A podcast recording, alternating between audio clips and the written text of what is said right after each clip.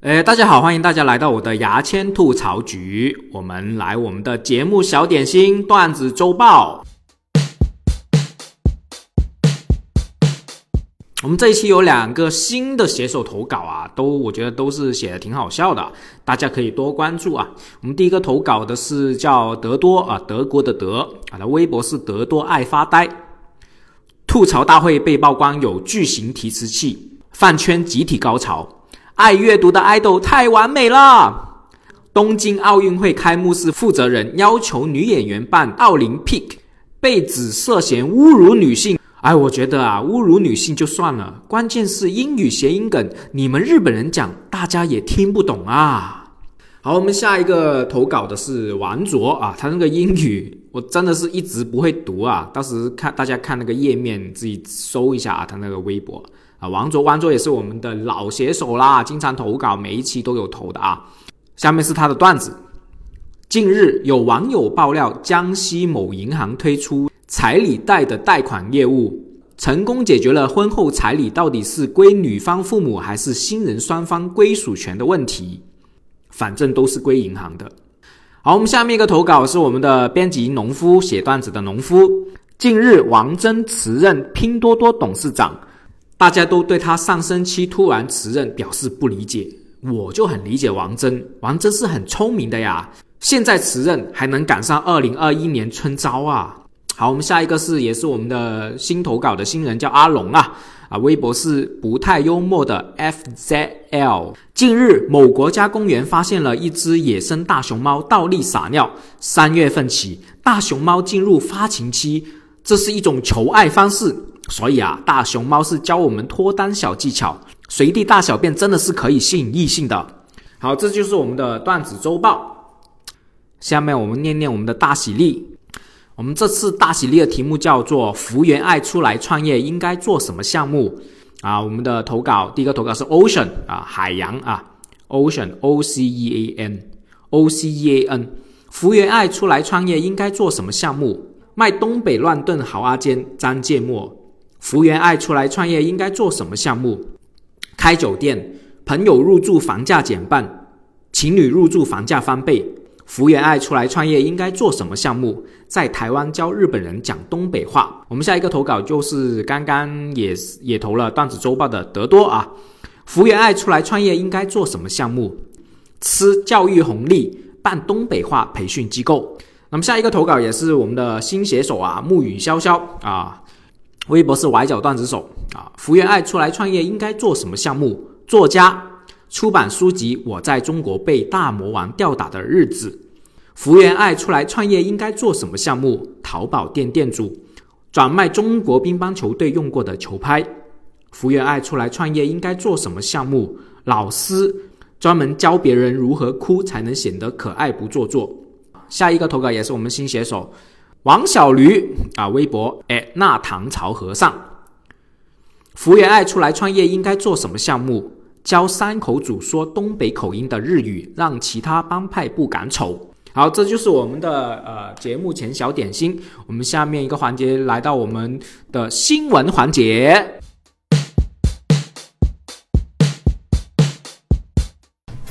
啊，大家好，我是牙签，我们又开始我们的聊新闻环节。我们有请来我们的好朋友 Mountain 三哥，你好。大家好，我是 Mountain。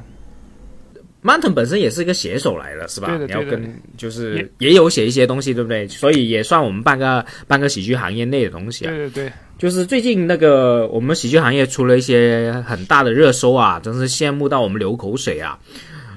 就是我们吐槽大会，大家应该也看了吐槽大会五嘛。本身呢，说实话，我是吐槽大会出来，我是觉得 肯定不好看的，因为出了第五季了嘛，然后什么人都找找遍了嘛，对不对？呃，吐槽大会，你之前你是看过第几季啊？呃，基本上每季都会看，但是就是第一季、第二季看的会多一点，后面因为它不断会会有热搜出来嘛，偶尔会去看一下，但是基本上都没有整季完整看过。好，我们就讲回最近这个吐槽大会确实有热搜，我也很想聊一聊。就是第一件事情，就是在之前就紧接两个热搜一起出来，很很诡异啊，很吊诡啊。我们先说一下啊，我们的国足的前前国足的球员，现在的一个教练叫做范啊，对，范志毅啊，就是范志毅，然后吐槽杨明，杨明是，然后以前也是，好像也是国家国家篮球队的吧？我我是很想知道，就是因为范志毅我是很熟悉的，因为你是看球的是吧？呃，你我是不怎么看中国足球，但是范志毅我很熟，他其实还不错啦，而且他他也经常上各种各种各样的新闻，基本上来看也算是中国足球队里面就是足球人物里面为数不多的还算正面的这个人物。但是那个篮球队的这个杨明我是真的不熟悉，不妨你放你向大家仔细介绍一下。对对，我跟大家先先讲一下，我杨明是谁？杨明是也是辽宁东北人啊！我靠，东北真是覆盖我们的篮球界啊、脱口秀界啊，真的是 哪里都有，你知道吗？前的是前的中国篮球队队员，然后做后卫的，然后现在是辽宁沈阳三生飞豹篮球俱乐部的主教练。然后很多人就叫他杨帅啊，就是他真的挺帅的。我看他，我一开始看那个视频，因为我之前没看过他嘛，就不认识他嘛。我看他说，我操，好帅！我以为我以为是现役的篮球队队员，对，确实很帅。原来是主教练已经退役了。我操！不是我我我我想大家更关心一点，就是杨明到底是为什么成名的？就是打篮球帅的人应该也很多啊，他应该有个什么事件让他成名吧？他好像做教练之前，抖音我也看过，他经常骂人嘛，就是就这种那种东西。而且帅肯定是一个原因，就是在篮，他在这个主教练里面是很帅的。嗯，他一定有这个原因哦。那基本上就相当于可以说是在 因为社交网络而走红的这么一个网络红人的篮球教练，是应该是可以这么这么定义吧？他应该是篮球队那种 idol 型的人物吧？哦，真的，因为他帅嘛啊，而且而且又是主教练，主教练也是要很有才华、很有智慧才能做的。那我真这那我真的是对他失敬了，我以为他是。因因为一个什么我我错过了的事件而成名的，没想到他是稳扎稳打，一步一步靠自己的颜值成名。对对，我诶，我看了一下他的那个百科嘛，没有什么事件出现，而且他的那个履历也是很漂亮啊，拿过那个 CBA 的总 总亚军，操，不是总冠军，总亚军。总亚军，嗯，而且他好像也是拿过那个，不是我我我想问一下，是他他执教的队伍拿到总亚军，还是他在在役的时候拿到了亚军头衔？还是你不要总是考我？OK，我跟你 不知道了，我以为你懂得百度百科，百度百科没写啊，我准备也不是很充分嘛，你不要总是考我嘛，现在面试嘛，哦，他那个。他的百度百科已经写上了吐槽大会。我我猜我猜百度百科上面他那个吐槽大会的那个头衔是不是 是不是他最重要的一个？现在是他最重要的标签了。呃，反正就是杨明，反正就是一个呃篮球队员。然后我还是继续讲讲，就可能你比较熟悉那个范志毅啊。对，范志毅，但是范大将军说我不熟悉，我还是对对，我还是要我先普及一下，然后你补充一下嘛，对吧？好吧吧。范志毅是出生在上海市杨浦的哦，他是跟我们的著名脱口秀演员 Storm 是同乡来的哦，而且是上海的杨浦同乡。然后前的中国足球，中国足球教练，前中国足球教练哦，然后中国足球运动员，然后中国国家队队长哦，哇，很厉害的耶，真的耶。因为那个时候我还在读书吧，就是嗯，上学的时候就我虽然。不怎么看足球，但是你身边总会有一些就是非常喜欢足球的人，他们整天会上课的时候看那种体育类的报纸嘛，然后你也会看一下，然后那时候他经常上新闻的，他包包括经经常冷不丁跟个什么女演员会就是有绯闻嘛，当然也不一定是真的，反正就是因为就因为他真的很红了。呃，他红的原因是什么？是国家队好像是说话红。对，因为国家队就就那么几个厉害的人吧，就是两三个厉害的人，然后经常就会出那个新闻。因为他在那个国内的联赛啊，都是嗯名气很大的这个人物。他真的是有实力，对对对对，他他就不是靠嘴的，他是真的是首先踢的是很有实力的。对对，他他是去，我记得没错，他是去那个水晶宫出国去踢的。就在那个水晶宫打联赛，在国外，然后他在那个水晶宫当中，那个那个这个队伍里面，那个权重也是也是也是蛮高的，那很牛逼哦。那基本上是去 NBA 的，就是篮球我懂嘛，就基本上是去 NBA 的。对，包括他在他的反正是一定是在欧洲踢球的，我这个百分之九十是在是在那个那个英超，我我如果没记错的话，然后包括他在英国那边啊，那个大家对他的那个非常熟悉，他在大街上经常去那个。就是买东西啊，经常会有那个英国人就是哎认出他。哦，我查了一下资料，他是英格兰呃呃英格兰水晶宫曾经经过的啊，他是看一下啊甲甲联吧，没有到英超吧。但但也很很屌，对对也也也很厉害。你要想想，像中国足球哦，中国，可足球竟然可以说是去到去到英国的地方队，我觉得很了不起。过去过去那一代就是中国足球里面唯一能拿得出手的那么几个人之一，就这么个几这么个意思。那我们的对范志毅，大家啊、呃特别是女生啊，那些听众，我相信女生跟我一样那么懵逼啊，谁呀、谁跟谁啊？九零后的 可能会的这样我大概九零后的女生简单普及可能会懵逼，但是嗯八零后的女生肯定会知道这么个人。那如果是有八零后的女生真的听得懂，就是我们没有在普及之前，你已经知道这两个人是谁是谁的话，在评论里现在留一下言啊，我们就是呃，起码要叫你一声姐嘛，对你有礼貌，好不好？他们两个就是一个国足的代啊、一个国足的代表啊，一个国篮的代表，或者说是一个国家篮球国家打篮球界的一个代表吧。两个就是，诶，我们新华社啊，就是吐槽，就是上了热搜嘛。我们看那个视频真的很好笑，两个人实际上都讲的很好笑，只不过是那个范志毅真的太厉害了，呃，反而是压过这个呃，就知名的篮球教练就是杨帅。杨帅我也看了他，其实表现真的很不错，而且我也看得出。这两个人比赛之后，那个杨明输了，就是票数输了，他是有点小失望。我就心想，你失望个屁呀、你又不是脱口秀演员，你又拿了钱，我都不明白你失望来干嘛。就他们两个有点，我觉得有点飘了啊。对于这个喜剧，所以还是你们你们两个真的是我作为喜剧的前辈，要跟你们两个啊，就是范志明、杨明哇，听着啊，你们两个就跟你们说，不要飘啊，前辈在这里。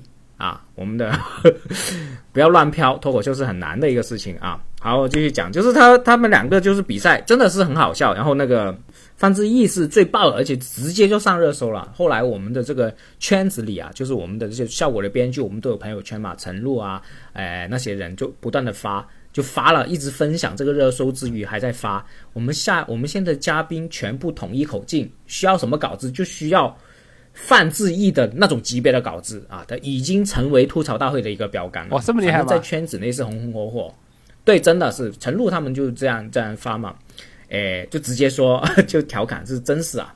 后来不是有一些挺大的事情嘛？其实上热搜除了好笑之外，还有一个事情就是新华社发了一个新闻呐、它的标题就就挺厉害的，标标题上面写着什么，诶。国篮与国足不应该菜鸟互夺，自嘲互互啄啊！菜鸟，你你你你你你读一下吧。菜菜鸟互菜鸟互啄，啊，菜鸟互啄，自嘲之后要自省啊！这个出来之后，其实我相信我们整个吐槽大会的节目组就开始紧张了。啊，紧张吗？我觉得应该很高兴啊。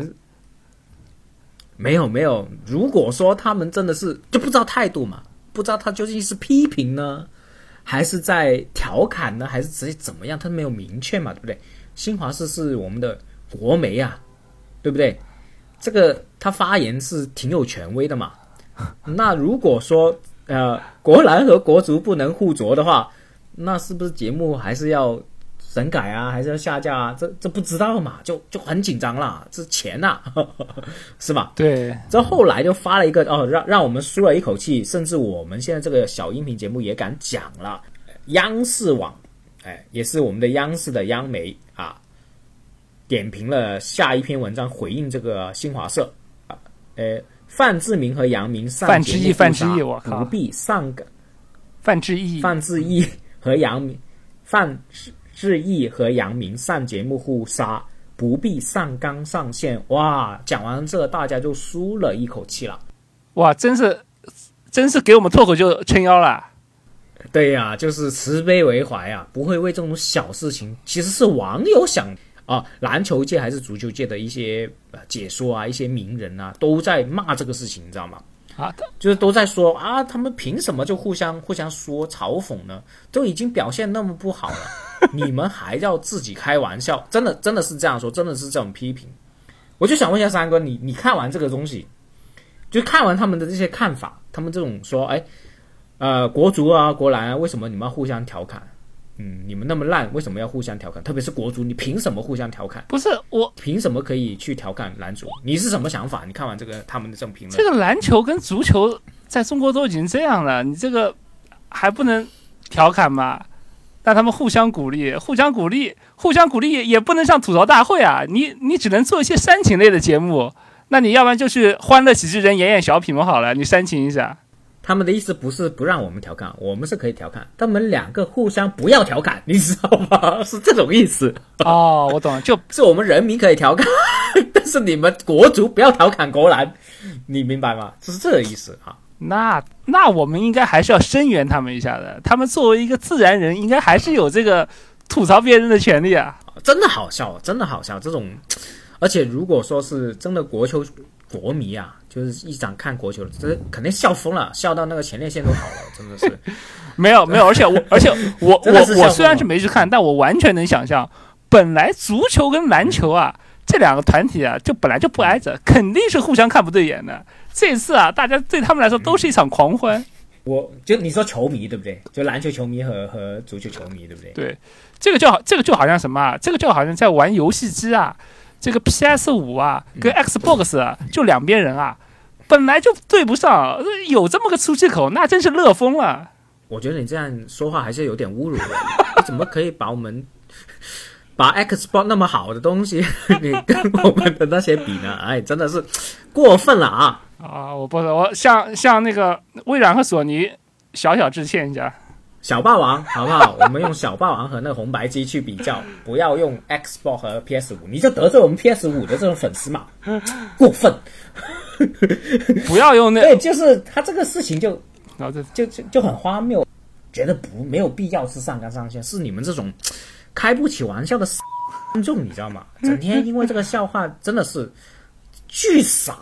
你整天因为我等一下还要骂你们的，真的是，反正没什么人听，就傻什么程度啊？就是一点互相调侃，他妈的你就受不了？你笨不笨啊？你们啊啊？人家有骂你吗？啊？那蠢的蠢到命那样子，是吧？满腾哥对，明明就不喜欢看，还要全部看完，对比我们这些喜欢看喜剧的人看的还要多。我们都没看完完整版就来评论了，他们这个，他们这些不喜欢的人不知道看了几遍。我跟你讲，可能这些人呐，就为了骂这些观点，为了输出这些观点，看了把那个二十六分钟的那那一部分，就是看了好几遍啊。我们只是看了图片，我们就来评论了，你知道吗？为了蹭热点啊，我们怎么跟你们比呢？真的是，所以就是说，这个这个观点就很离谱，就是这种，特别是。特别是我是看那种呃，反正好像是篮球的名人嘛，就说啊，不要你们足篮呃足球怎么好意思调侃我们？我觉得这种想法就很蠢，你知道吗？因为他在这个喜剧节目里面是一个玩笑，而且是那个我们的那么出名的什么杨明啊，也跟那个范志明互相拥抱。范志毅，范志别再说错了，我求你了。范，我我说什么？范志明，你又说范志。你以为他？你以为他们两个人名字 还押韵呢？是不是？就这两个人就已经是都互相调节好了，就完全没有关系，是一个很小的一个笑话。你们把一个笑话上纲上线，我每次作为一个喜剧人看见这种那么蠢的一种行为就很生气。而且就是很多很多很多那种观众很巨傻，知道吗？整天啊，什么喜剧要深度啊，喜剧又不这不能开玩笑，那不能开玩笑。如果连国足我们都不能开玩笑，我们还可以开什么玩笑嘛？对不对？真的，那我们烦嘛，直接就转行了。真的，支持我一直在喜剧行业里面。坚持下去的只有三件事情，一个是中国股票，一个是中国足球，还有一个是中国电影。如果这三个一下子消失了，我就真的我就不玩这喜剧了。我们靠中国足球赚了多少稿费，你们懂吗？对不对？这攻防公车就是靠中国足球，那么好写啊！现在还多了一个中国男篮啊！你看中国男篮，因为为这个范志明获得多少身价，起码几百万，我觉得。你都 你都说的是什么东西啊？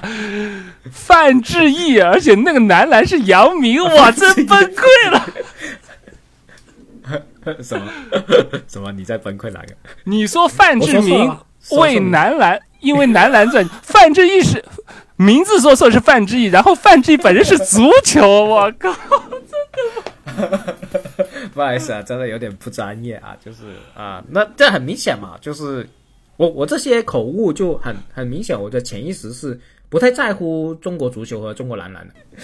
对啊，对，好，就是这个这个热点出来之后，就是其实我们还有个很吊诡的事情，紧接着第二个热点要出来，实际上这个是不足以做热点。但是这几天也聊得风风火火。易立竞本身是一个记者嘛，反正就是最近也挺火的，就是那种冷脸的那种吐槽嘛。易立竞出来一个图片嘛，一个截图，就是易立竞在讲台词的时候，那个吐吐槽大会的提词器就出来了，而且这提词器出来没什么关系，大家很很多网友纠结的点是在于提词器连那个语气词是吧？你看吧，这些都出来了，就写出来了。然后就嗯，首先你这就是这网友就提出疑问说啊，这原来他们的好笑都是演啊，什么什么，反正风火火了，就是聊到热点了。首先，呃，Mountain 哥，你看完这个提示器的曝光，你是什么想法？我我是觉得这个这个观众啊，你可以不专业，但是不能这么不专业。他就讲什么叫做提词器上连这种语气词都有。我跟你讲，你这个一个段子好不好笑啊？百分之八十，那都靠这个语气词来给他提神的。我跟你讲，你要是那个语语气词啊，这个没有，或者是不对，或者是没有写，或者或者是一不小心没有讲到那个气口上，你这个段子基本上就废了。嗯，你看啊，我们的曼腾哥就是一个非常好的写手，都给你们提供干货，你们要给我们赞赏，知道吗？啊，当然他他实际上呢，呃，就是其实我们很多段子一些语气词啊，少一个字多一个字都会影响效果。其实实际上。哎，我们吐槽大会的稿子当然是都是编剧写的，但是你说有没有跟呃跟那个我们的嘉宾有没有关呢？我就普及一下啊，现在三个你要给我些时间普及一下啊。就我本身也是参与过吐槽大会一的这个呃呃写手啊，那。我们的一些小流程呢，我快速讲一遍。我们首先会跟那个嘉宾浅采，浅采之后就是跟他聊一聊啊，然后收集资料啊。我们收集他有什么故事啊，实际上的经历、故事、性格都是由他的身上拿出来的，这是属于他的部分。之后我们再去写段子，写完段子之后，不是我们整好直接给他背啊，他要挑的，大哥。我们的所有段子可能啊，很多编剧两个编剧为一组对一个呃嘉宾嘛，然后其他编剧或者外围投稿，我会投稿过来。所有的段子啊，我们挑好整好最精华的部分，是要给我们的嘉宾挑的，你们知道吗？这些都是嘉宾要过目的，所以这个稿子不是单纯的编剧的功劳，也不是就而是我们跟嘉宾一起沟通出来的一个精华的这个内容。就算有提词器。但是也是嘉宾以主观认同的内容，甚至嘉宾加了很多自己的东西才出来的。我们只是帮他润色和而加了一些梗。所谓嘉宾的看法、观点这些情绪，这些都是嘉宾自己的。嗯，你说说说说。你这样讲，会不会让观众、观众朋友们、广大的人民群众更加的气愤？本来大家只是觉得你背不背稿子。背不出来用提示器，现在你发现节目组请你去，你根本就是个大爷啊！你就是聊聊自己的事情，最后你还挑段子，哎呦，哪那么舒服啊？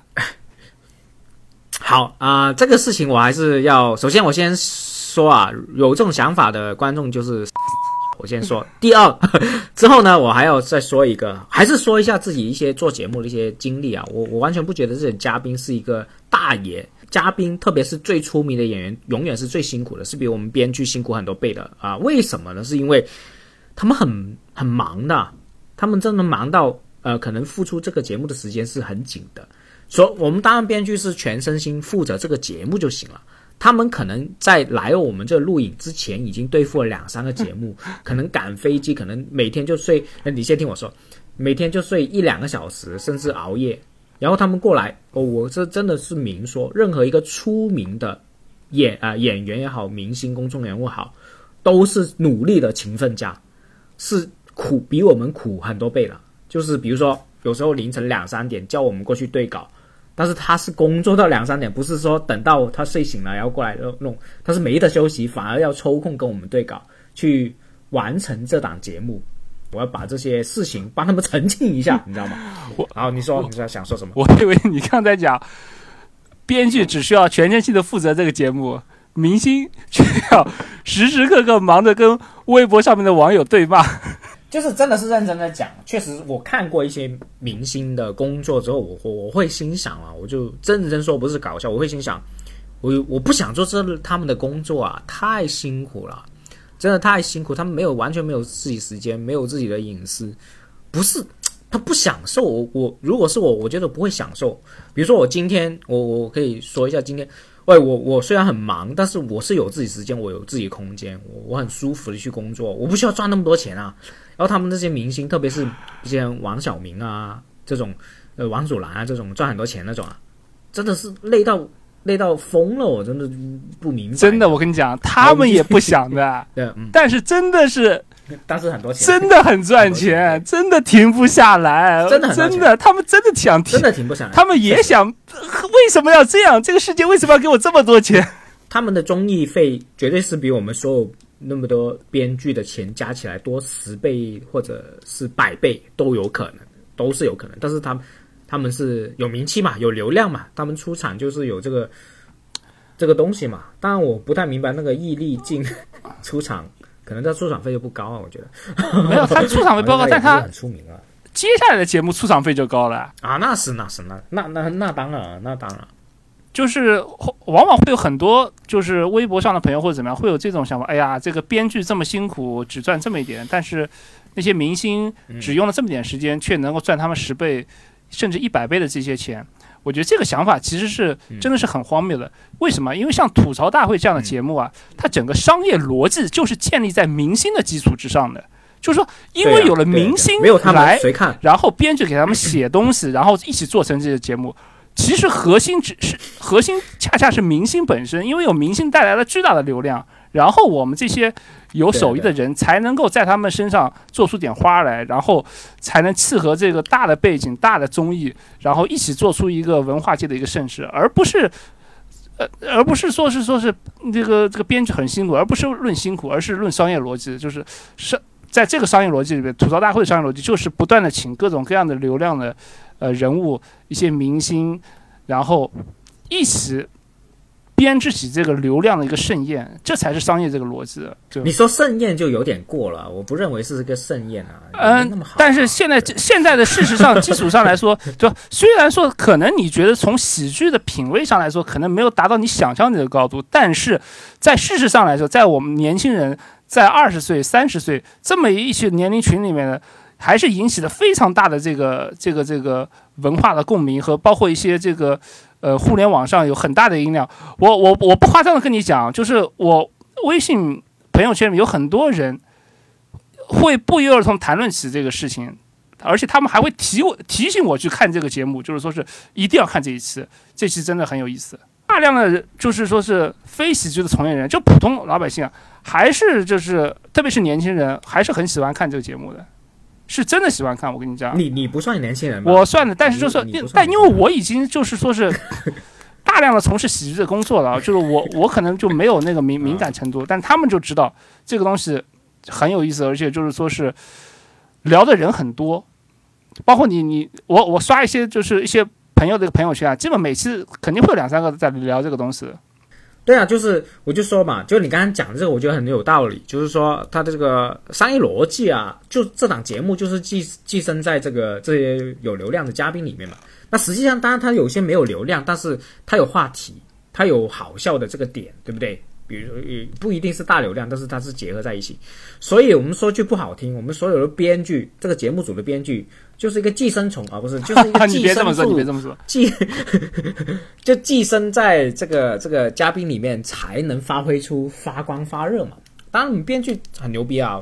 如果是我，我也是一个优秀的编剧，但是我认为我是呃没办法像他们那么出彩。说真的，真的是为什么？他们是用啊，应该实际嗯。我在谦虚嘛？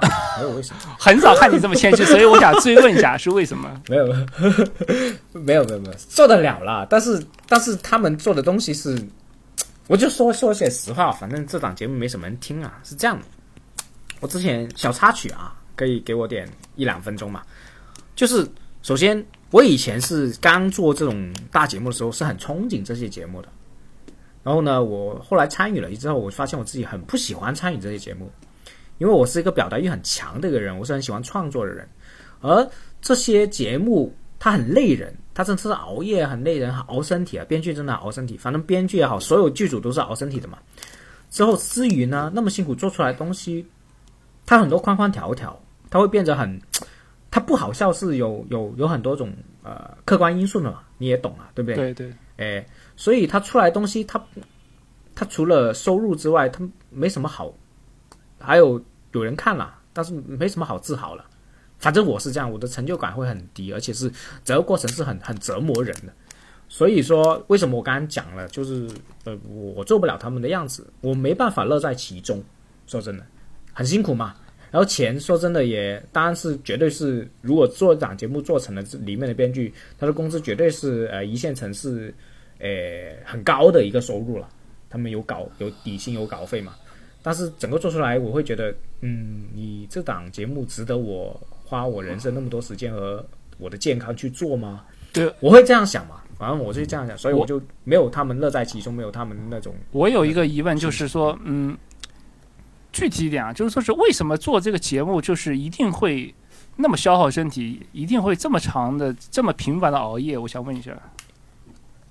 呃，首先有呃一个原因就是嘉宾的时间很短嘛，他跟你沟通的时间很短。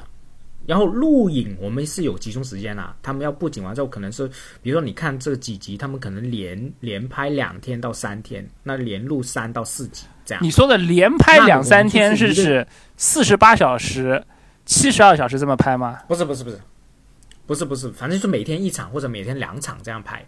嗯，那强度也也。但是它的布景，因为这个强度就是反正你工作时间嘛，但是你要明白哦。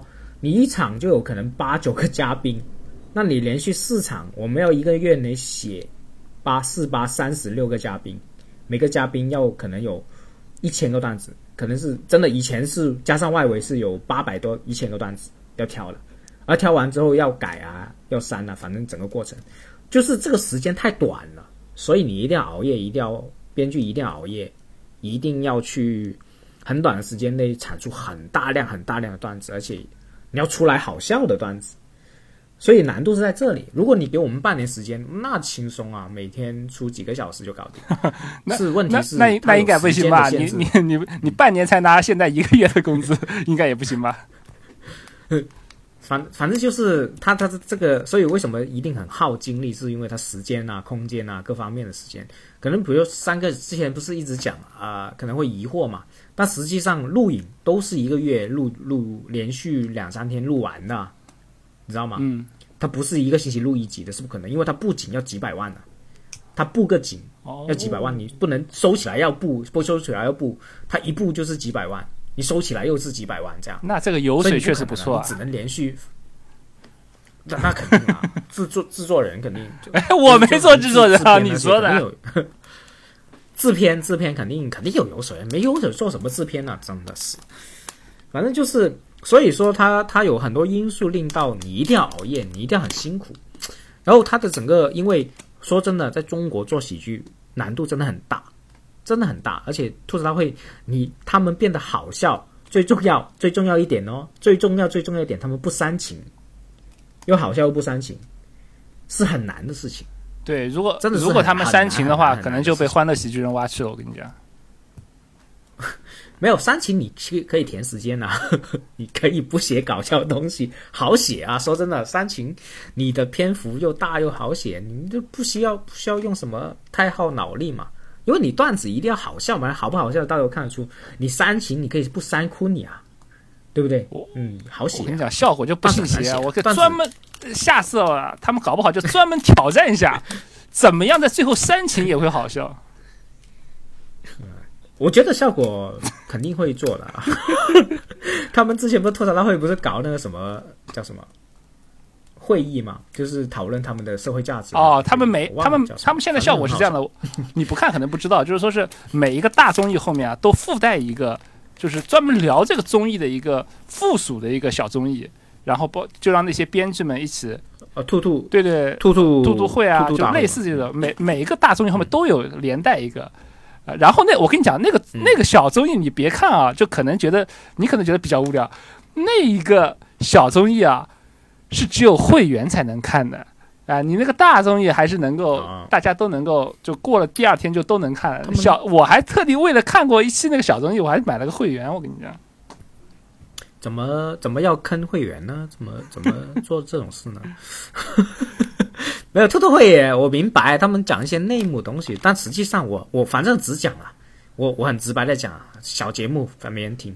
我觉得实际上你把自己的内幕制作内幕告诉给观众，我觉得是不好的。很多我就去蔡康永讲过一句话，就是在蔡康永做《康熙来了》，我讲一些小小小小插曲。蔡康永在《康熙来了》最后一集讲过一句话，他不希望任何幕后的工作呃事情给观众看到，他不希望这样给观众破灭观众的幻想。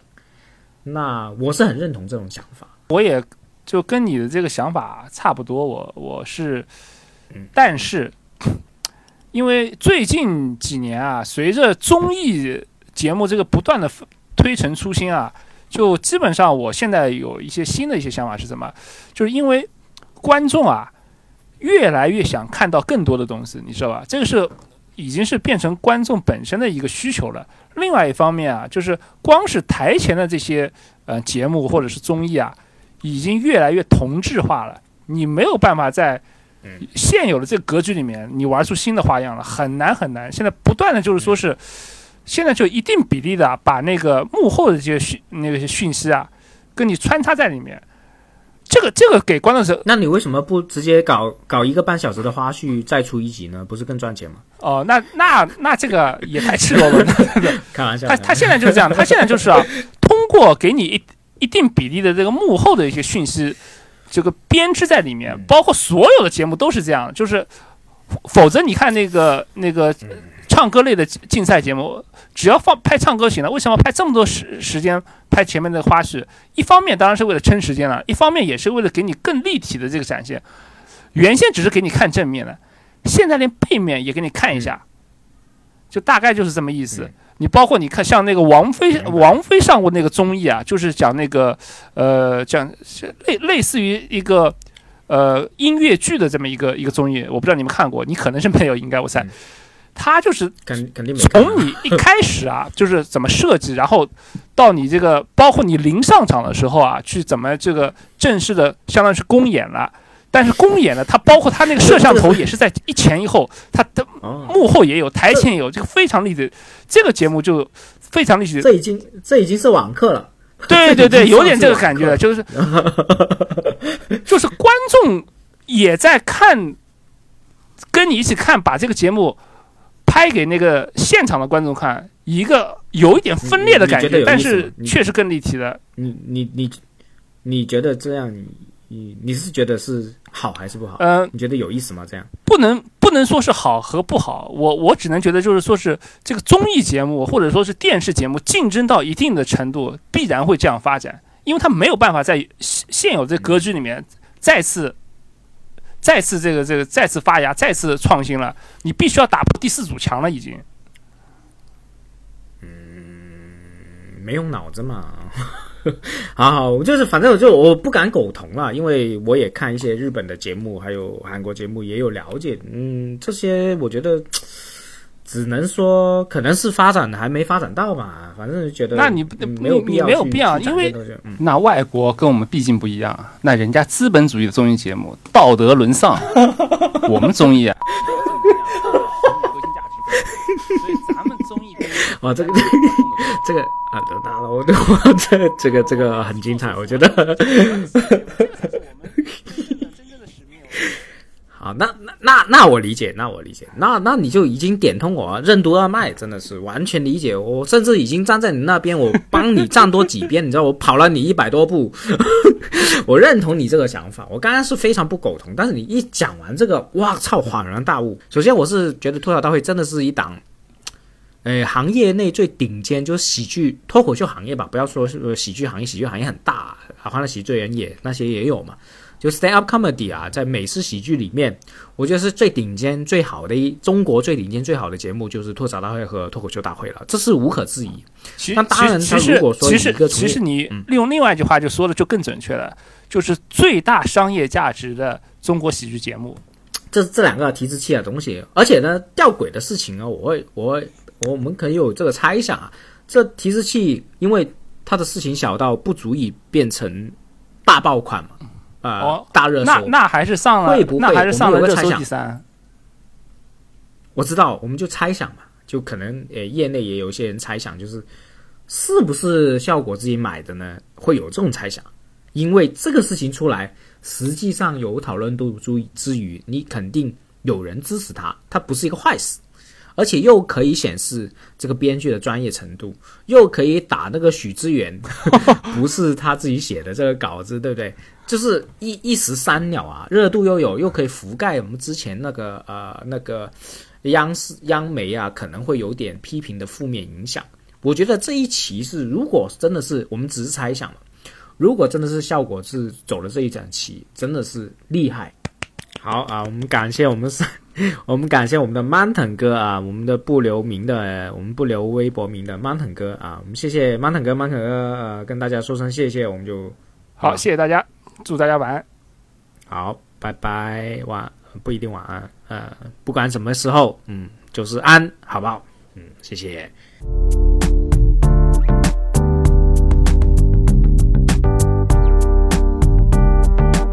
我们下一个环节是跟简白继续聊聊全职脱口秀演员的生活种种，包括全职脱口秀演员一周的工作日常是怎么样的啊？我们继续听吧。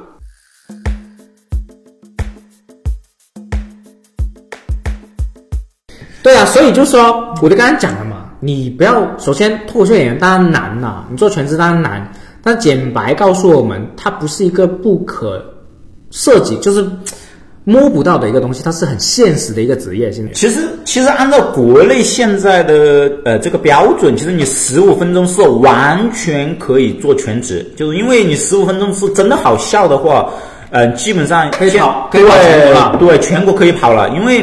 拼盘嘛，大概就是啊八分钟到十五分钟嘛，对吧？因为一个演出大概是五个演员，对吧？然后你基本上平均下来也就是十来分钟嘛，对吧？所以说你有十五分钟真正好笑的内容，你就完全可以全职。就是如果你当然前提是你真正喜欢这个东西，喜欢，第二要体力好，真的要体力好。我就是体力不好，我我也跑不了。你你要想三十场哦，对跑三十场，每场要十五分钟甚至二十分钟。对一个我周六大概是要跑四场，对，我曾经简白啊，前两周好像是从深圳，深圳早上啊、呃深圳两场，对深圳两场，下午两场，然后晚上广州两场。哎，怎么怎么去深圳？哦、就先下午两场，对，先下午两场，广州然后晚上讲完又跑去广州，广州讲几场？晚上两场，也要怎么讲两场？也要赶啊，他一个哦也要赶也是七点半开始，然后这边七点半开始讲 八点八点半，就是你真的啊你很夸张啊！如果是我请这些，我绝对做不了，我是做不了，我体力绝对是做不了。你是下午两场，这两场不是同一个俱乐部，是两个俱乐部的，对，而且要跑的啊。对要跑。当然，我们我们现在深圳可能比比不比不上北京、上海啦，但是我是觉得我们深圳作为一个坐标，更能给大家参考了，因为真的是北京和上海的脱口秀环境是跟我们不是一个级别的，是不是？哦，对他们好很多，而对，且而且他们赶场啊，俱乐部挨得很近。对对对，我们俱乐部挨得八远，的啊，我们这他妈远半个小时车程远的赶场都赶不出来。现在就要问一个问题，你就说了，你一两年都不好笑，他说了，不是我说了，啊，对，真的你。怎么去坚持呢？而且坚持到全职，呃，其实坚持这个东西，就是很多人说啊，就是你靠毅力就可以坚持下来。其实我觉得这个说法对于我来说是不成立的，为什么？因为我觉得讲开放麦，呃，就像喜欢钓鱼的，或者是喜欢它是一个兴趣，对对？对，因为比如说开放麦的时候，我就觉得，哎，我我想去开放麦了，就是把它当成工作一样。哦，这件事情我要去做了，然后我就没但是不是不好笑吗？你你呃不好笑的感受呢？就是冷场，因为我也经历过很多冷场，冷场是不好受的。你是两年的冷场，从从开放麦出门就哭着到地铁口啊。认真说，我们说认真感受是认真感受是真的哭过。真的哭啊！对，我跟你讲一下，我来吗？对，我跟你讲一下那个经历，我他妈这辈子都记得。就说我是在那个时候，在那个桥城东就去讲开放麦，然后那天下雨嘛，然后我在台上讲，就讲的真的很冷。下雨是在室内还是室外？室内，室内，那你下雨有什么所谓的？呃，没有，你听我讲，后后面会有铺垫的，好吧？不 好意思，不好意思，我操。脱口秀演员然后新人嘛，你知道在台上讲，然后我就很。我很讨厌一个那那那种，就是现在有一些老人，那不是全部的演员啊，就有一些老人会带着那种傲慢的态度。老人是说脱口秀演员的前辈，对啊，会带着那种傲慢的态度去看你。当时我只有三分钟嘛，然后我在台上我就看到一个很，就是很老的老人嘛，一个老人啊，他真的是用那种很轻蔑的眼神，就是很很藐视的眼神在台下我看到了，他就那种很那种眼神真的很伤害我。本来又冷，他妈观众又不笑，一个他妈一个就是很有权威的演员，用那种就是很藐视、很轻蔑的眼神看到你，然后我下了台，我整个人啊，因为当时我出了门，我就真的开始哭啊！他妈天上在下雨啊！就乔城东啊，我跟大家描述一下，乔城东到地铁口啊，它是两边的大树是很高的，你们知道吗？我走过，对，然后是天上下大下小雨，树下下大雨，你们知道吗？我他妈一路淋着雨，我都不愿意打伞，我就这样淋着雨，我就哭到地铁口。倒霉。对，然后哭到地铁口以后，然后我就在想，我他妈也是收入两万多的人呐、我他妈给你这样对，我为什么要这样子？我被观众的，被演员的，我为了什么呀？我真事儿，然后我就进了地铁口，我就把眼泪擦干，太丢脸了吧？然后我就回家，我可能快三个月、快四个月就没去开饭没没敢去，是不是？对就是真的就不想去啊，就真的是真的，我们现在又要插一个干货了，就是 有些人就问，哎，你脱口秀演员好像啊、不怕冷场什么？其实我们内心都很脆弱。对我们毕竟是做艺术的嘛，操！然后我们内心也是很脆弱。我就举个例子，比如说我们有一些叫什么 battle 啊啊，八个演员去讲 battle。现场投票了，他妈的！现场投票是什么？我们是看得出票数的，不是说只有一个人是看，是所有从现场演员，从现场所有观众到我们演员都看到票数。拿倒数第一是很难受的，你知道吗？当然我，我当时我没有像他，我也拿过倒数第一那个票数，哇，真的是是不开心啊！但是晚上就睡不睡不好。当然我我一天就啊、恢复好了，没有很夸张，但是确实是我们脱口秀演员有很多很多这种很不舒服、很不开心的事情，是真的。所以就是说，嗯，有些老演员确实是，嗯，我觉得呢，有些老演员为什么进步不了，为什么红不了呢？因为他不懂欣赏，不懂柔心的欣赏好笑的人，或者说好段子。我以前，我我说真的，我到死到现在，我之前看史密斯，我说真话，我也很嫉妒啊！我操，他讲很短，是不是？对很天厉害很厉害天赋又高，天赋很高，天赋。那我作为一个同行的，我会嫉妒啊。但是说真的，我以前可能在我二十多岁的时候，二十五六岁的时候，确实是对一些同行好笑，包包括之前我跟辞职是同台过的啊，都会嫉妒，会会抱着双腿，就是很很攻击性的看。但是现在经过一些年龄的成长和一些喜剧经验，我是真的会欣赏。就是一个演员好，我我看一直在夸你，对不对？对，我是 我我不是虚假，你看得出我不是虚假夸你，我是真心夸你。对我也夸老超这些，就是我是真心的觉得他们是好演员，是好笑的人。我我觉得我会欣赏，就是你作为一个喜剧演员，当然你会会遇你会嫉妒，嫉妒是很正常，你也会嫉妒史密斯吧？会嫉妒啊，就对啊真的会嫉妒。嫉妒会很正常，但是我们要心怀一个会欣赏好演员、好段子的心。其实每个人都会嫉妒吧？对对对就是不要那么的不包容，或者说一直是抱着双双手去看其他人，我觉得这样是进步不了。对你要要要去接纳他。当然那个事情确实是让你是很不舒服啊。我是包括我，我从我也说一下我这些心情感受。比如说我在我在圈子里不是也是在呃整天屌人嘛，对不对？然后呢又是前辈，对不对？那你重出江湖冷场，那种感受，你会还是会觉得很难受的。对哎，对对，对于姚谦重出江湖这一点，我他妈很佩服哎。对啊，就你你你，而且我还是教喜剧的，我操！对对，你要冷场，你要冷场，那些新人怎么看你？我这 还好，我现在想起来，现在现在效果还好，应该你看一下，可以可以，我做做对对对对对，还好。我过年回来，经过我的努力，我我我的效果好回来了。虽然现在还是，其实我现在我是没有剪白可以讲那么长时间，我只能讲十分钟。我是知道自己精良，我要慢慢讲到可能要十五分钟、二十分钟是要需要半年或者一年时间，是真的啊，就是真的不是那么简单这个东西。对不是说你几年前靠着一些经验，你上台直接就可以。当然，有些天才可能辞职可以啊，反正我不行。我现在只能讲十分钟，所以现在浅白是绝对是比我演的好的，他是可以讲专场，对不对？呃，没有没有，有个主导秀四十分钟吧。四十分钟你你的专场讲怎么样？你自己感觉？嗯，专场它就是你要客客观一点的话，你觉得效果怎么样？就是主打秀怎么样嘛？对对，做大秀我会给自己打七十分到八十分吧，就还行，对吧？就八十分很不错了。对，很不错了。我我嗯、当然就是嗯、如果说从演员的角度来看，可能我不够好，但是我从观众的反馈来看，就是说那你讲完有没有人就是建群有没有人加你啊之类的？呃，有人加我，但是没人建群。哦，没人建群，你 你以后一定要建群，知道不要浪费这种机会。左打秀是很好吸粉的东西，我就啊，这这个以后再说了。嗯，好，我们讲了那个减白，我觉得这个经历就是还是给到大家勇气，你知道？喂，减白是一个非常非常好的例子。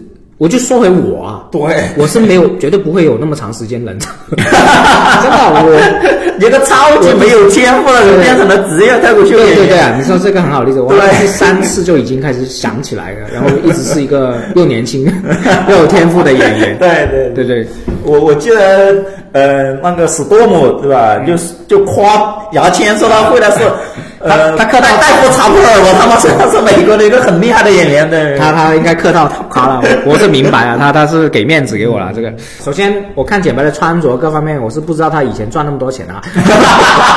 他之前你是办信用卡那种跑跑呃的是吧？，对，就是呃，负责银行的那个信用卡业务推广。啊，他是简白是很真的是很真诚的人啊。当时我们在演员群就说：“你有拿两万多吗？”他直接发工资表给我们，他直接发工资表给我们看的嘛，真的是两万多。就是我很少见那么真诚的人，就是你问我什么收入，我也不想跟你说，就是我也不会说出来。其实就是为了装逼，你们知道吗？所以就是减白之前是有两万多收入，然后我看他的穿着啊各方面是不像穿 两万多的人。我可以说吗？就是你的房租现在。呃，八百多对万。，在我们深圳的哪里？嗯，在龙在呃在呃靠近东莞的一个地方，都已经是双城记了，你知道吗？在靠近，进一趟城大概一个半小时吧。我操，在东莞啊，就那么远，就是他啊，现在的收入也也小一万了，所以你八百的收入，我就劝他嘛，你就没必要这样，主要是主要是觉得他们浪费在房租上面没必要。对对对，时间你一个半小时可以赶多少场，可以赚多少钱，而且可以锻炼，就人生时间很重要。我对建对对对建议简白有有想法就快可以搬搬近一点嘛，就是这样。所以就是简白，如果大家来深圳，可以真的这个，反正他常驻深圳，你去哪个俱乐部基本上看得见他。如果是没什么意外的话，对，比如说身体啊各方面，反正你来你都会看着简白，你看简白，你们可以买票进去看一看他的演出。对，很傻逼的一个所以人。你就可以知道我们的聊天呐、这再听这个聊天，你就很有感受。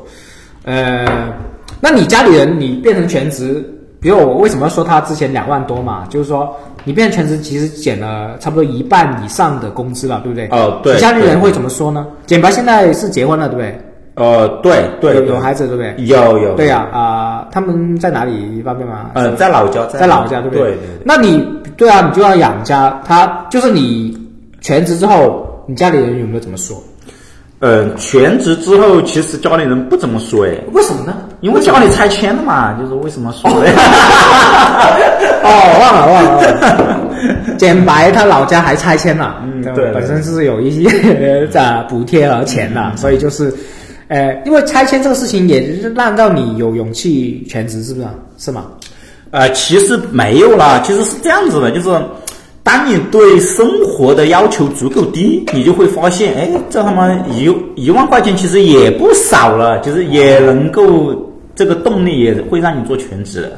啊，这个我到时我会再约简白再，因为本身我今天想聊一下简白的呃生平，就是怎么样是深入历程，因为我很好奇一点，我我在昨天我跟他聊的时候，我也好奇，就是简白从小是说自己挺呃贫困的是吗？就是、嗯，其实挺困难的。我呃，我跟大家说一个经历吧，因为我是八八年的，就是八八、嗯年，就是嗯、可能我们农村那个时候真的非常穷啊。我小时候我清楚的记得呀、我基本上是没什么鞋子穿的，哇，真的就很惨。就是语文课里面那种没鞋子穿，真事儿，真卖小孩 卖火柴的小女郎那种那种感觉。对，因为那个时候，呃，其实也没有觉得自己多惨，因为身边的小朋友都是这个样子对，没有比较，而且那个时候留守儿童大概可能大家现在九零后没什么印象，其实八零后的你是，属于留守儿童。我在十岁不到，我父母就出去打工了。我们这个留守儿童的专题，我们可以到时有兴趣可以过来聊聊。我觉得是一个很好的一个议题。对，其实其实其实小时候你这种。就是我最近的段子也在打磨这个东西嘛，就是因为你对这个你出生起点足够低嘛，然后你对这个世界就充满了期待，然后你充满了好奇或者对，就真的你就觉得这个世界很好。就哇，这个这个也也是一个很好的一个切入点。我还是我我可能要跟观众还是说一下，就是说，可能有些呃喜剧想做喜剧的一些观众是不是在呃我们北上广深的，可能身边也没什么俱乐部，但是你们不要觉得说自己就没有机会去做喜剧演员，其实你们是一个很好看待，因为你们看新世界的角度是跟我们城呃。不叫城市人，跟我们一些人是不一样的。你反而可以出很多很好玩的喜剧角度哦。对对对，所以我真的建议，如果我的听众当然不多啊，可能大家回听有不同小城市的，不，你真的喜欢喜剧，其实你的角度可能很多人看起来是很好笑，努力的去尝试去微博写段子试一下啊。好，继续你讲。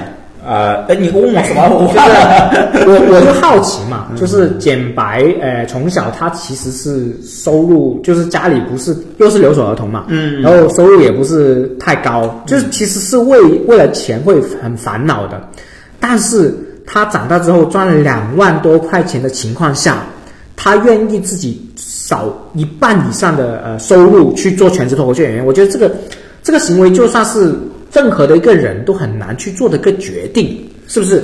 你为什么会会这种感觉？就是你是不在乎钱吗？还是、呃没有没有没有其实说什么？为什么会有这种想法呢？其其实对我来说，就是嗯、一个就是心里面那种愉悦感，其实很多东西是不是说多了几千块钱，或者说少了几千块钱，你就能够买得到的？对，因为那脱口秀这个东西有个愉悦感在里面。脱口秀对你来说是一个很开心的事情，很开心，你们想一下，就是一个在，因为我要刚刚姚谦说了嘛，他妈我看起来很土嘛，对吧？对真的土真的土 的土。然后而且就是在我在私底下是真的没什么朋友，就没什么人关注我，这呃，深圳市吗？还是说？呃，就是包括从小到大，对，你然后你是没什么好好好朋友，呃，就是很少，就是有好朋友，但是很少。就我的意思是在生活中不是一个被别人关注的一个人，不是被别人拥簇的一个人。对，然后突然间你在舞台上，因为每个人都渴望发光嘛，对吧？然后突然间在舞台上发现，哎，我能够逗大家笑，哎，有这么多人，不是这么多人嘛，有一小部分人，哎，喜欢我，这件事情带给我的愉悦感就真的很强烈，然后强烈比钱还强烈。对，就觉得很开心，很开心，然后就就一这种东西就像那种吃了糖一样，就是我明白了对，然后你就从来没吃过糖的人，对，突然吃到糖，对，你就很想去就。就这个这个动力了对这个对这个动动力就会让你就是呃这个那、无所谓了，反正也不少了。当然全职对全职一万块钱对我来说也不少了，这是一个很重要的一个点。这个第一就是他啊、简白对于消费的欲望也不太高，呃很低呃很低是一万块钱足够他的呃足够他生活了。对对啊、所以所以我是我是从内心佩服这种决定的，因为假如说是我，我当然我我也我其实我跟简白有点像，自己喜欢的东西我是不太在乎钱的，但是因为我我自己思考很多嘛，就是成长环境会影响你的价值观嘛，对不对？呃会肯定会所以简白我就讲，虽然我不是说留守儿童不好，但是它一定会有影影响的，有对对。留守儿童，我觉得后面一定要请简白过来聊。哦，我我跟你们大家聊一下，我到现在那个留守的经历，哇，那种自卑下次再聊对对，下次再聊，下次再聊，大家一定要听啊，一定要听，掏心掏肺下啊。次下次再聊。当然，我们今天讲了很多很多，我觉得是你有兴趣做脱口秀演员，超级超级干的干货，而且是有例子给你看的。嗯，对，我们最后说一个大家很关心的问题，我们就结束吧。这一次，嗯嗯就是你做全职脱口秀演员，生活是怎么样的？大家我觉得观众还是很好奇。就是你做到全职了，嗯你比如说一到星期五啊，或者是星期六日啊，你这种生活会不会简单说一下？呃，可以可以可以，就是其实呃生活蛮简单的，我的生活也蛮简单，就是周一到周四嘛，就是各大俱乐部都有开放麦，然后就大家呃就是一定要，不管你老演员也好，新演员也好，就是你有一点想法，你一定要去开放麦上面去试。就一定要去，这个很很那个。然后周五、周六就很忙，因为刚刚姚健说了，那么体力活啊，我真的是周五、周六、周天三天可以把我全部精力给抽干，因为我要真的是抽干了。一到周末晚上，我回到家，我就会真的会睡到周，比如说周日回到家，我就会真的会睡到周一的可能下午四五点，就真的一直在睡。哦，对这个这个，哎，讲吧，你平常运动嘛？就是有呃没有去有打球或者说跑步啊，干嘛的都。自己会有。那呃，我这里插一个小话题啊，每一个脱口秀大师，我，不是说简白，我就听一些，比如说 Woody Allen 啊，啊，Woody Allen 不算啊，我我不是说他不是大师，只不过是啊，我我我等一下讲的例子他不算，因为他是很柔弱的一个人，比如说宋飞啊，Bill Burr 啊，啊呃这些演员，他们都花很多精力去运动。对。啊、宋飞是做做瑜伽一直在做了。啊，Bill Burr 也会做瑜伽，Bill Burr 你不认识，大家可以搜一下啊，就是体力好对一个艺人来说太是很重要重要的。呃，我们先问一下你，你一到星期四，我们一到星期四有很多开放麦，但是啊对对没有商演的、啊。哦对。一到星期四你开，如果你要跑开放麦，你会跑多少场？可以说一下。嗯，看看那个情况，比如说有一段时间，你有我有特别想强烈打磨的段子，我就会一晚上跑个两场。嗯一晚上跑了对，然后因为因为你深圳跨度太远了，你极限就是两场。对对对，是对这个这个一晚上跑两场，那你一个星期跑八场啊？呃，没有，有呃，最近今年来周一没有了，然后可能就是周三、周四。反正有俱乐部就跑，对，排周二，对，有俱乐部就跑，反正就是所以就四四场开放麦左右是吧？呃有没有？四场到五场。四场到五场，就是啊，一个全职脱口秀演员啊、在深圳这种场地啊，开开放麦的话，要努力一点打磨，特别是可能要开主打秀啊，或者说对你要上节目啊之类啊、就是要跑市场开放麦，这个是深圳的角度啊，北京、上海肯定不止，因为北京、上海他们开放麦很近的，嗯我们主要是不是不想跑，是离太远，远俱乐部远俱乐部约很远。呃，然后你商演呢？商演商演呢？我们因为深圳跟广州很近，呃，我们会有时候会跑两个城。呃，对，啊，对对啊，你可以说一下商演，比如周五、周六、周日都有演出，是不是？呃，呃，对，周五比如说晚上，嗯、在呃一个俱乐部讲完，大概每个俱乐部会给十分钟到十五分钟之间嘛，对吧？你讲完以后就要开始规划时间了，然后你就要开始打车过去了。要打车了。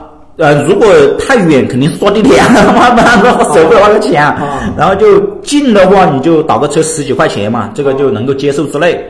然后呃，就在路上都是跑车没得报销的是吧？打车肯定没办法啊比如说坐地铁，在路上都是跑着去地铁站。我我试过一次啊，从可能深圳的观众知道啊，就是从财富大厦到深大地铁站的代言，然后它中间的什么代言？代言有趣的一个俱乐部，就就玩完了俱乐部，哦对对，你场地，对对对，我试过，我试过，就三十六分钟就到那了呀。我我跟你大家讲一下，这三十六分钟，地铁上可能大概就啊，是。等一下，我要可能因为有些场地啊，观众不知道，反正就是一个赶场的经历。对赶场的经历啊你说，你说，然后那个路程在上面大概有一公里多的是要靠走路的，走路的路程有一公里，嗯一公里多，一公里多，那就要可能然后二十分钟了。然后对，然后但是我跑着我跑着去了，就是呃跑到什么地步了？我给大家讲一下，就是一上了地铁就开始呕吐，就是就是就是你 对，就是到这种地步，就是你因为你要赶时间嘛，就是你 因为你突然间。你是最后一个上吗？当时？呃，最后一个嘛，然后你要、哦这边开场，这边就结尾嘛，因为太远了，对吧？然后累到吐，但是我操然后你在吐了以后，然后你在上台之前，然后你还要把嘴擦干我操，满面笑容，嗨，大家好，我是简白，不是干呕，是真吐。是真的吐，我操在厕所里面把嘴巴擦干，然后就我觉得你这一段可以讲开放麦，试一下。你有没有试到？没事，我觉得可以说。就真的把嘴擦干，一上台哇，大家好，就用那种很很开 happy，就是很开心的情绪，让大家感觉得到这个人哦，原来在快乐，在带带给大家快乐这。叫职业素养。对，职业素养，你在下面对着吐血，你都不能在台上抱怨。我们最后总结一下，就是大家可能好奇全职的脱口秀演员会怎么样。以我们深圳为例的话，其实全职脱口秀演员主所有收入基本上正常稳定收入就是商演演出、俱乐部的商业演出。对对每一场演出应该是五百以内吧以内以内五百块钱以内。然后呢，呃，星期一到星期四呢，基本上是练习，嗯对，练习我。们叫 open mic 去练习去打磨。那当然他其实不去也可以啊，当然是不是对没人要求的嘛？但是你可以啊、一般喜欢上也会去。啊，如果是要上节目，或者说或者要主打秀那些，就会勤奋一点啊，有所有的俱乐部都会跑啊。如果没什么，有时候没什么新段子的话，实际上是是可以休息的。对那么刚刚简白说了，是星期五、星期六、星期日三天，真的跑跑断腿，对跑到干呕都有可能，干肠跑到干呕。对而且他星期一一定要睡到十几个小时，是不是？对，真的是特别抽抽干干的感觉是，每个星期要体验一次，这一万块钱不好赚，真的不好赚。就是你如果有信心去做全职，你有没有这种？你要有这种预备想法。比如说是我，呃，我是做不到，我真的做不到。这种跑的话，我真的做不到。我，所以我还是说我有做编剧的工作啊，对不对？对对对啊呃演出可能是排到我的第 第四的位置了，真的是整个事业的第四名。就是我是现在已经是一个外快的感觉了，就没有，我觉得在体力体力上真的干不过他们，干不过年轻人。所以今天我觉得我讲了那么多啊、我我们就很感谢我们简白过来聊，而且很真诚的一个人。我希望就是这个麦克风不要去爆音啊，不要去收的还好，因为我觉得内容真的是非常不错。如果是我是一个喜欢脱口秀演员或者是喜欢脱口秀的人，我觉得听这一集真的是值了。好，那我们现在就结束了吧，好不好？好好好拜拜拜拜拜拜拜拜拜